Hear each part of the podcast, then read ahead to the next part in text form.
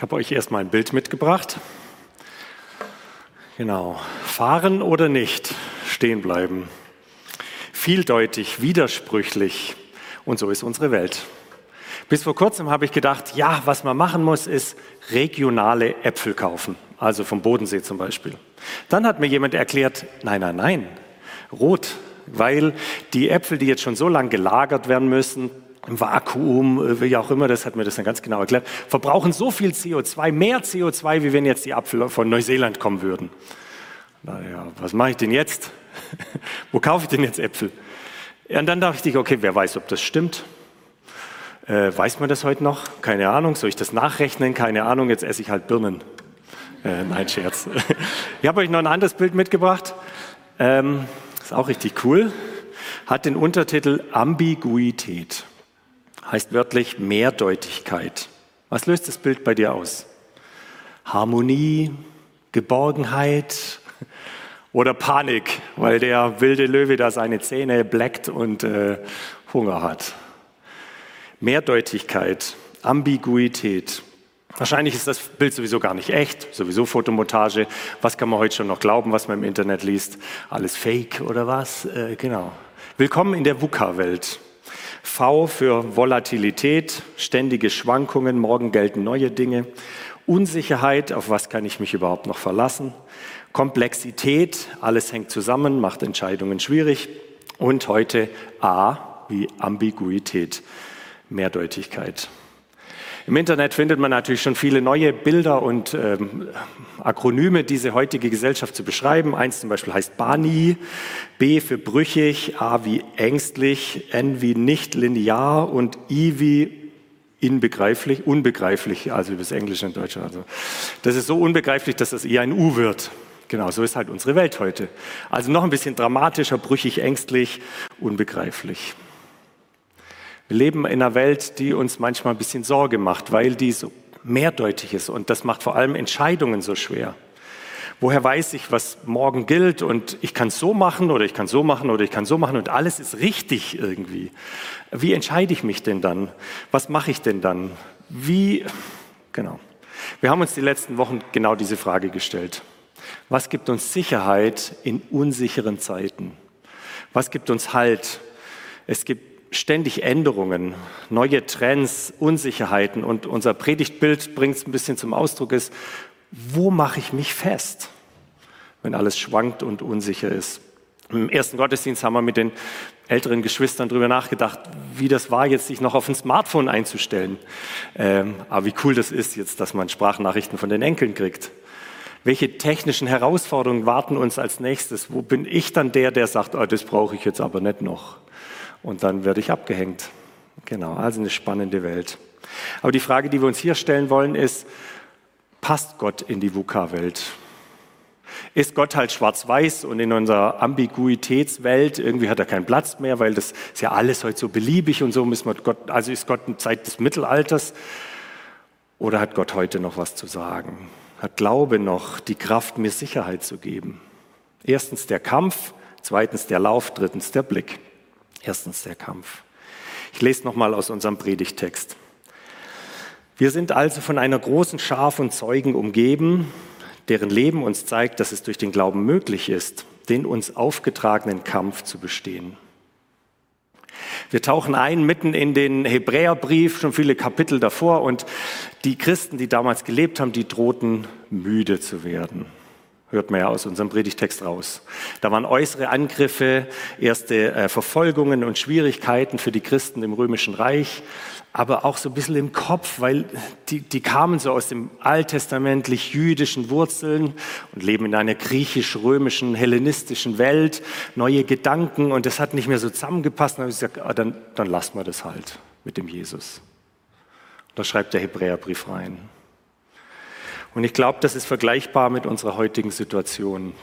Es gibt viele Menschen, die in dieser VUCA-Welt müde werden, weil man gar nicht mehr richtig weiß, was gilt denn jetzt, was ist denn noch richtig, was ist falsch und was ist übermorgen und wie stehen die Holzpreise nächstes Jahr. Wir haben gar keine Ahnung mehr und man hat es nicht mehr im Griff und das macht viele Leute richtig müde. Man merkt es vor allem bei dem Punkt Entscheidungen treffen. Viele Menschen tun sich immer schwerer, weil man kann eigentlich nur daneben liegen. Macht man lieber nichts, oder? Gibt es auch ein schlaues Wort, das heißt heutzutage Prokrastination. Prokrastination. Fragt eure Teenies, die wissen, was das ist äh, oder wie man das schreibt. Inzwischen ein psychisches Krankheitsbild. Dinge aufzuschieben, nicht zu entscheiden. Jetzt kann man das bedauern und sagen oder spüren, was für eine Not dahinter ist. Genau. Die VUCA-Welt lähmt also viele Menschen ein täglicher Kampf. Gar nicht so offensichtlich oft, weil eigentlich, hey, es geht uns gut, oder? Letzte Woche ist der Frühling ausgebrochen hier äh, und im Garten blüht alles und jetzt geht es doch wunderbar. Aber so unterschwellig spüre ich manchmal so einen Geist der Verwirrung oder der Müdigkeit. Und der Hebräerbrief sagt, ja, das ist halt so. Im Hebräerbrief steht einfach drin, der uns aufgetragene Kampf. Luther übersetzt, der Kampf, der uns bestimmt ist. Das Erste, was die Bibel uns sagt, ist, ja, so ist's. Mach dir nichts vor. Flipp nicht aus, wenn dein Leben Herausforderungen hat. Das ist erstmal ganz normal. Die Bibel malt uns nicht irgendein Schlaraffenland vor Augen, sondern sagt, es ist umkämpft, dran zu bleiben. Es ist ein Kampf, dran zu bleiben, am Leben, an der Ordnung, an der Struktur deines Lebens, an, an Jesus, am Glauben. Es ist und bleibt eine Herausforderung. Die Frage ist ja, ob dich das schockiert. Was ist dein Bild vom Leben? Was erwartest du vom Leben? Sorgenfreie Zone, glücklich werden? Oder bist du bereit, den Kampf aufzunehmen? Die Bibel sagt, wunder dich nicht, wenn du durch schwere Zeiten gehst. Es ist der uns aufgetragene Kampf. Im griechischen Grundtext wird hier ein Bild gemalt von einem griechischen Athleten. Jetzt kann man sich den noch ausmalen, so Muskel durchstählt und so. Okay, aber eigentlich steht da das griechische Wort, wo manche einkaufen gehen, Decathlon. Heißt einfach Zehnkampf. Und es beschreibt, dass unser Leben viele Disziplinen hat. Genau. Und manchmal hat man den Eindruck, jetzt kommt noch die Elfte dazu. Super. Genau. Darf dich fragen, welche Disziplin, welchen Kampf kämpfst du gerade? Wo, genau, bist du am Kugelstoßen und denkst, jetzt mache ich das auch noch. Und dann kommt plötzlich Wuka daher und sagt, ah, du musst keine Kugel stoßen, du musst einen Kegel jetzt stoßen. Ja, super. Jetzt habe ich gedacht, jetzt habe ich die Kugel richtig gestoßen. Nee, die muss jetzt gelb sein. Hä? Irgendwie. Und schon äh, wirft man die Kugel vielleicht zur Seite und sagt, ich habe keinen Bock mehr.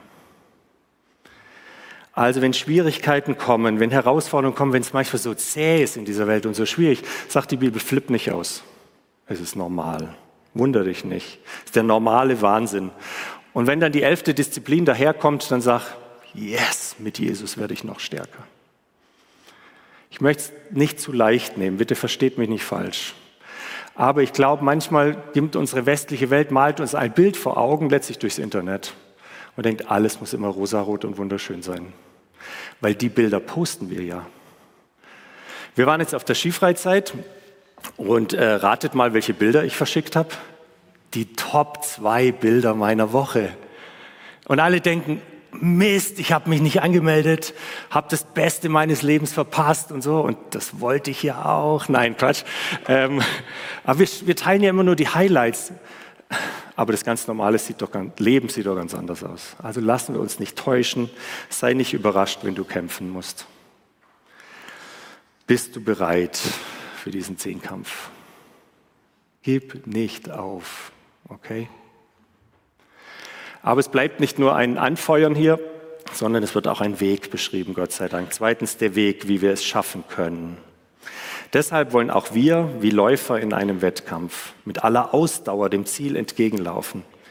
Wir wollen alles ablegen, was uns beim Laufen behindert, uns von der Sünde trennen, die uns so leicht gefangen nimmt. Drei Dinge stecken hier drin. Erstens Ausdauer. Das Leben ist kein Sprint, sondern ein Marathon ein langer Lauf. Und vielleicht kann man mal kurz festhalten, welche Etappenziele hast du schon geschafft? Welche Bergwertungen der Tour de France hast du für dich entschieden? Unser Leben ist ein Auf und Ab, sagt die Bibel, und das ist ein Marathon, das ist ein langer, langer Lauf oder eine lange Route. Und vielleicht zur Ermutigung, überleg mal, was hast du schon geschafft? Wo bist du mit Gottes Gnaden schon hochgekommen, den Berg? Eine Schar von Zeugen, sagt der Hebräerbrief. Wir haben gerade Beta-Kurs in der Gemeinde und da sitzt man dann so zusammen und ersten, beim ersten Abend denkt jeder, also die da, die hat das Leben im Griff und also das ist der perfekte gläubige Mensch und so, bis wir dann nach und nach unsere Geschichten erzählen. Und nach und nach hören, durch welche Täler oder über welche Berge man drüber musste.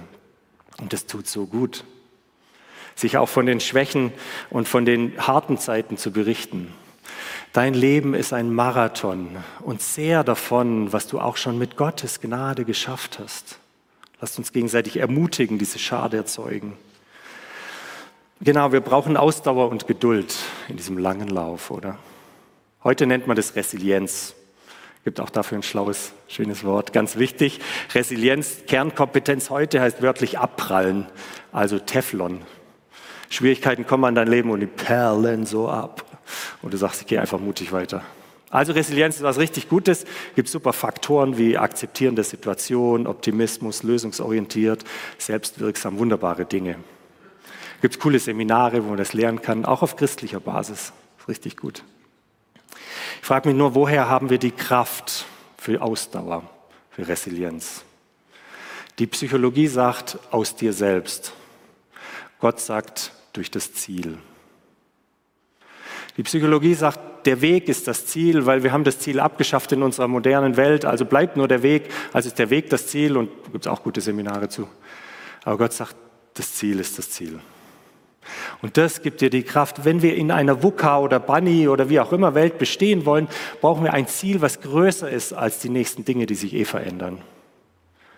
Brauchen wir ein Ziel, was größer ist als ich selbst, größer ist als dieses Leben auf der Erde. Und das hat der christliche Glaube. Und das macht es besonders.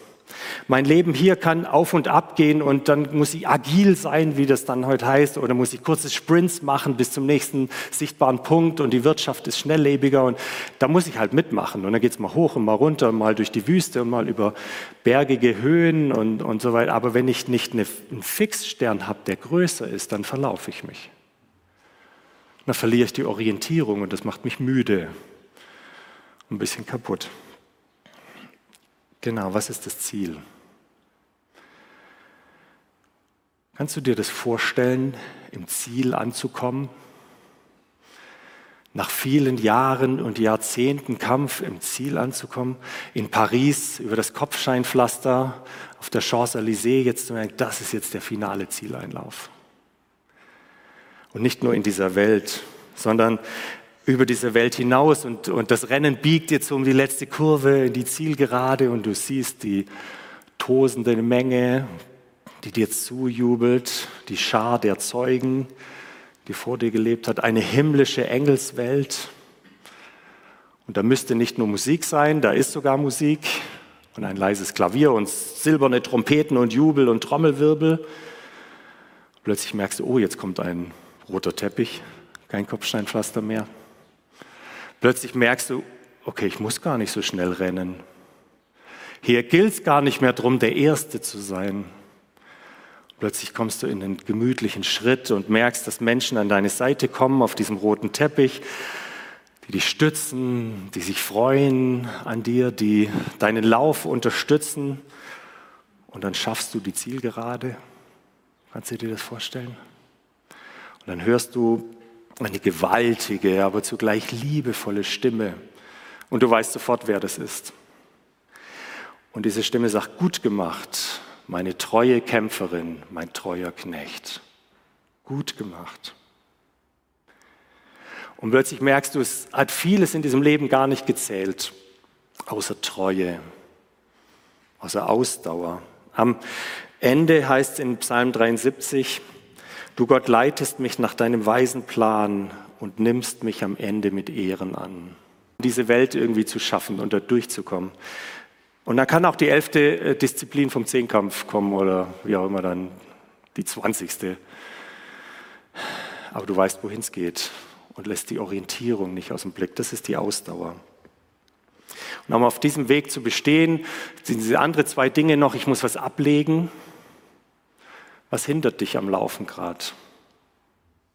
Sebastian hat vor zwei Wochen hier so viele Bälle versteckt so kleine Bälle und die hat er dann so genommen und gesagt, okay, das ist mein, mein Hobby und das ist noch eine Aufgabe und das ist noch was und das und dann stand er da, könnt ihr euch erinnern, sonst YouTube, äh, ganz viel Bälle da auf der Hand und dann können noch andere Leute die auch noch was aufladen und sagt, das machst du jetzt auch noch, auch noch und wie willst du damit einen Marathon gewinnen?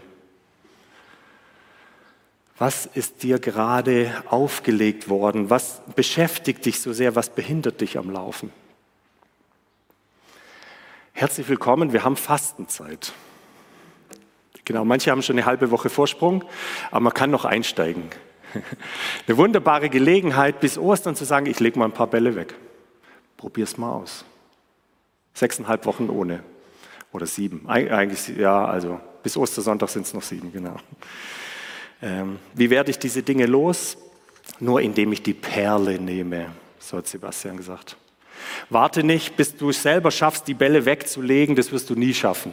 Wir schaffen es nicht, die Dinge dieser Welt weniger zu lieben, wir schaffen es nur, Gott mehr zu lieben. Und dann plumpsen manche Sachen wie von selber runter. Nimm die Perle, warte nicht, bis deine Hände leer sind, mach's heute. Nimm diese Perle und sie wird sich Platz verschaffen. Wir können nicht die Dinge dieser Welt weniger lieben, das schaffen wir nicht. Aber wir können Gott mehr lieben. Und dann kriegen die guten Dinge unseres Lebens ihren richtigen Stellenwert. Und der Tipp noch vom Hebräerbrief trennen, was dich gefangen nimmt. Das eine war beschweren, da habe ich so ein paar Kugeln, das andere ist noch dramatischer, oder? Was nimmt dich gefangen? Woran denkst du die ganze Zeit? Was umstrickt wie deine Füße und du kommst gar nicht weit irgendwie. Wo ist Sünde in deinem Leben? Unmodernes Wort. Aber Gefangenschaft. Und das wollen wir uns alle nicht eingestehen, aber das genau wäre der erste Schritt. Wir hatten ja auch Beta-Kurs, hatten einen Get-Free-Nachmittag, hatten Stationen, wo man Dinge beschreiben konnte und Steine, die man wegwerfen konnte, also draußen waren, nicht hier drin, äh, wo man es festmachen konnte. Und das ist die Einladung. Trenn dich davon mit Gottes Gnade. Jesus hat es den Menschen damals schon mal gesagt, ihr seid Sklaven der Sünde. Uh, das war nicht cool. Das kam nicht gut an. Die haben ihn angegangen und gesagt, also wir sind doch Abrahams Kinder. Wir können so sehr beschäftigt sein, gute Menschen zu sein, dass wir Gott aus dem Blick verlieren. Selbst selber aus eigener Kraft gute Menschen sein zu wollen, kann letztlich am Ziel vorbeigehen und, und uns wichtiger werden als Gott selbst. Denkt drüber nach. Also das ist die Tipps auf diesem Lauf, in diesem Weg mit Ausdauer, ablegen und trennen. Aber das Wesentliche fehlt noch, der Blick. Drittens der Blick. Da heißt es, und unseren Blick auf Jesus richten, den Wegbereiter des Glaubens, der uns ans Ziel vorausgegangen ist. Weil Jesus wusste, welche Freude auf ihn wartete, nahm er den Tod am Kreuz auf sich. Und auch die Schande, die damit verbunden war, konnte ihn nicht abschrecken. Deshalb sitzt er jetzt auf dem Thron im Himmel an Gottes rechter Seite. Wenn wir über Ambiguität sprechen, müssen wir über Jesus sprechen. Wenn wir über Mehrdeutigkeit in dieser Welt und die Veränderung sprechen, müssen wir über Jesus sprechen, der noch mehr Deutungen hat. Jesus ist auf der einen Seite der wahre Mensch und gleichzeitig wahrer Gott. Das ist Ambiguität. Er war vor Beginn der Schöpfung und ist aber in Bethlehem Mensch geworden. Er ist Wundertäter und ohnmächtig und schwach gleichzeitig. Er ist der Anfänger und der Vollender. Jesus ist die Ambiguität in Personen. Da kann die VUCA-Welt sich verändern und dich umtreiben und ständig mehrdeutig sein. Jesus hat mehr Bedeutung. Und dann das Kreuz. Gleichzeitig Niederlage und Sieg. Gleichzeitig Schande und Freude. Gleichzeitig Tod und Auferstehung. Kreuz und Thron. Deswegen ist Jesus groß genug, um diese VUCA-Welt zu umarmen und zu lieben und dein Leben auch. Deshalb ist Jesus und Glaube ist nicht schwarz-weiß, sondern Glaube ist so breit, dass es dein, er ist der Anfang und das Ende. Er umschließt alles und auch die Dinge, wo wir unterwegs sind und die uns verwirren in dieser Welt. Bei Jesus hat meine ganze Unsicherheit Platz. Alles, was dich verrückt macht, ist in Jesus schon umschlungen, weil er größer ist und breiter ist als die Ambiguität dieser ganzen Welt. Deshalb heißt ja auch in unserem Text, Wenn ihr also in der Gefahr steht, müde zu werden, dann denkt an Jesus. So einfach und so schwierig zugleich. Wie sehr wurde er von sündigen Menschen angefeindet, wie geduldig hat er alles ertragen. Wenn ihr euch das vor Augen haltet, werdet ihr nicht den Mut verlieren. Das ist gute Nachricht, oder? Du musst nicht stark sein. Schau auf den, der schwach geworden ist. Du musst nicht immer mutig sein in dieser Welt.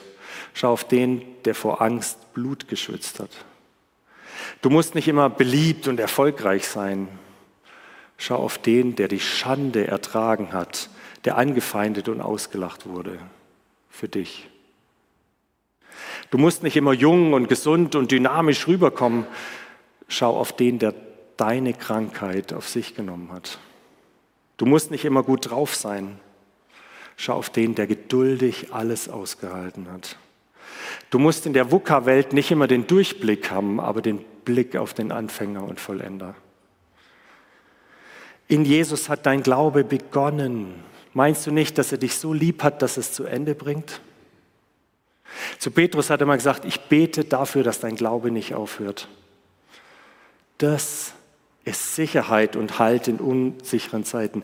Er ist Alpha und Omega, ist Anfang und Ende. In ihm ist mein Leben geborgen und gesichert. Gottes Liebe hört nicht auf. Weder Tod noch Leben und andere Dinge. In ihm ist dein Leben geborgen und gesichert. Amen. Das könnte jetzt das Amen sein. Aber ich habe noch einen kurzen Teil, weil ich, ich glaube, das Wichtigste fehlt noch. Wir können uns jetzt alle ein bisschen anstrengen. Wir können alle sagen, okay, jetzt werfen wir mal ein paar Bälle weg, jetzt sind wir gute Christen und jetzt nehmen wir halt die Perle und jetzt schauen wir halt ein bisschen mehr auf Jesus. Aber dann hängt es wieder an uns. Schaffst du das, auf Jesus zu schauen, so richtig gut? Was ist, wenn du es nicht schaffst? Was ist, wenn die neunte Disziplin dich so müde macht in deinem Zehnkampf, dass du nicht mehr kannst? Was gibt dir eine Sicherheit, die nicht von dir abhängig ist? Es gibt noch einen Vers, den schauen wir uns noch an. Weil Jesus wusste, welch Freude auf ihn wartete, nahm er den Tod am Kreuz auf sich. Hast du schon mal darüber nachgedacht, was das wohl meint? Welche Freude hat auf Jesus gewartet? Jetzt könnte man meinen, ah ja, also der kriegt ja dann Siegeslauf, Champs-Élysées, kriegt so Krone, Medaille, Jesus, du hast es gut gemacht, du hast durchgehalten. Aber mal ehrlich, das hatte Jesus schon vorher. Was ist das Einzige, was Jesus nicht hatte, bevor er auf diese Welt kam? Welche Freude muss ihm die Kraft gegeben haben, allem durchzuhalten, standzuhalten, ganz ans Kreuz zu stehen? Welche Freude hat ihn da durchgetragen. Psalm 3, äh, Jesaja 53 gibt uns eine Idee. Da sagt Gott durch den Propheten prophetisch von Jesus, der leidet. Da heißt es, weil du in diesen Weg, weil du diesen Weg gegangen bist, wirst du viele gerechtfertigen. Du wirst viele Menschen retten und das wird deine Belohnung sein. Es geht um dich, es geht um mich. Das Einzige, was Jesus nicht hatte, als er gedacht hat, ich gehe jetzt mal auf diese Welt. Das Einzige, was Jesus nicht hatte, bevor er auf diese Welt kam, bist du. Und das ist eine Sicherheit, wenn das Jesus so viel Freude macht, dass er diesen Weg gegangen ist, dann wird er mich auch nach Hause bringen, oder nicht? Gottes Liebe hängt nicht davon ab, deine Sicherheit hängt nicht davon ab, was du tust, sondern was er getan hat. Das ist der Fixstern in einer unsicheren Welt, VUCA oder Bunny, wie auch immer. Das ist die Ruhe in aller Volatilität. Das ist die Sicherheit in der Unsicherheit. Das ist die einfache Gnade in einer komplexen Welt. Und das ist die endlose Liebe, die eindeutig ist in einer vieldeutigen Welt.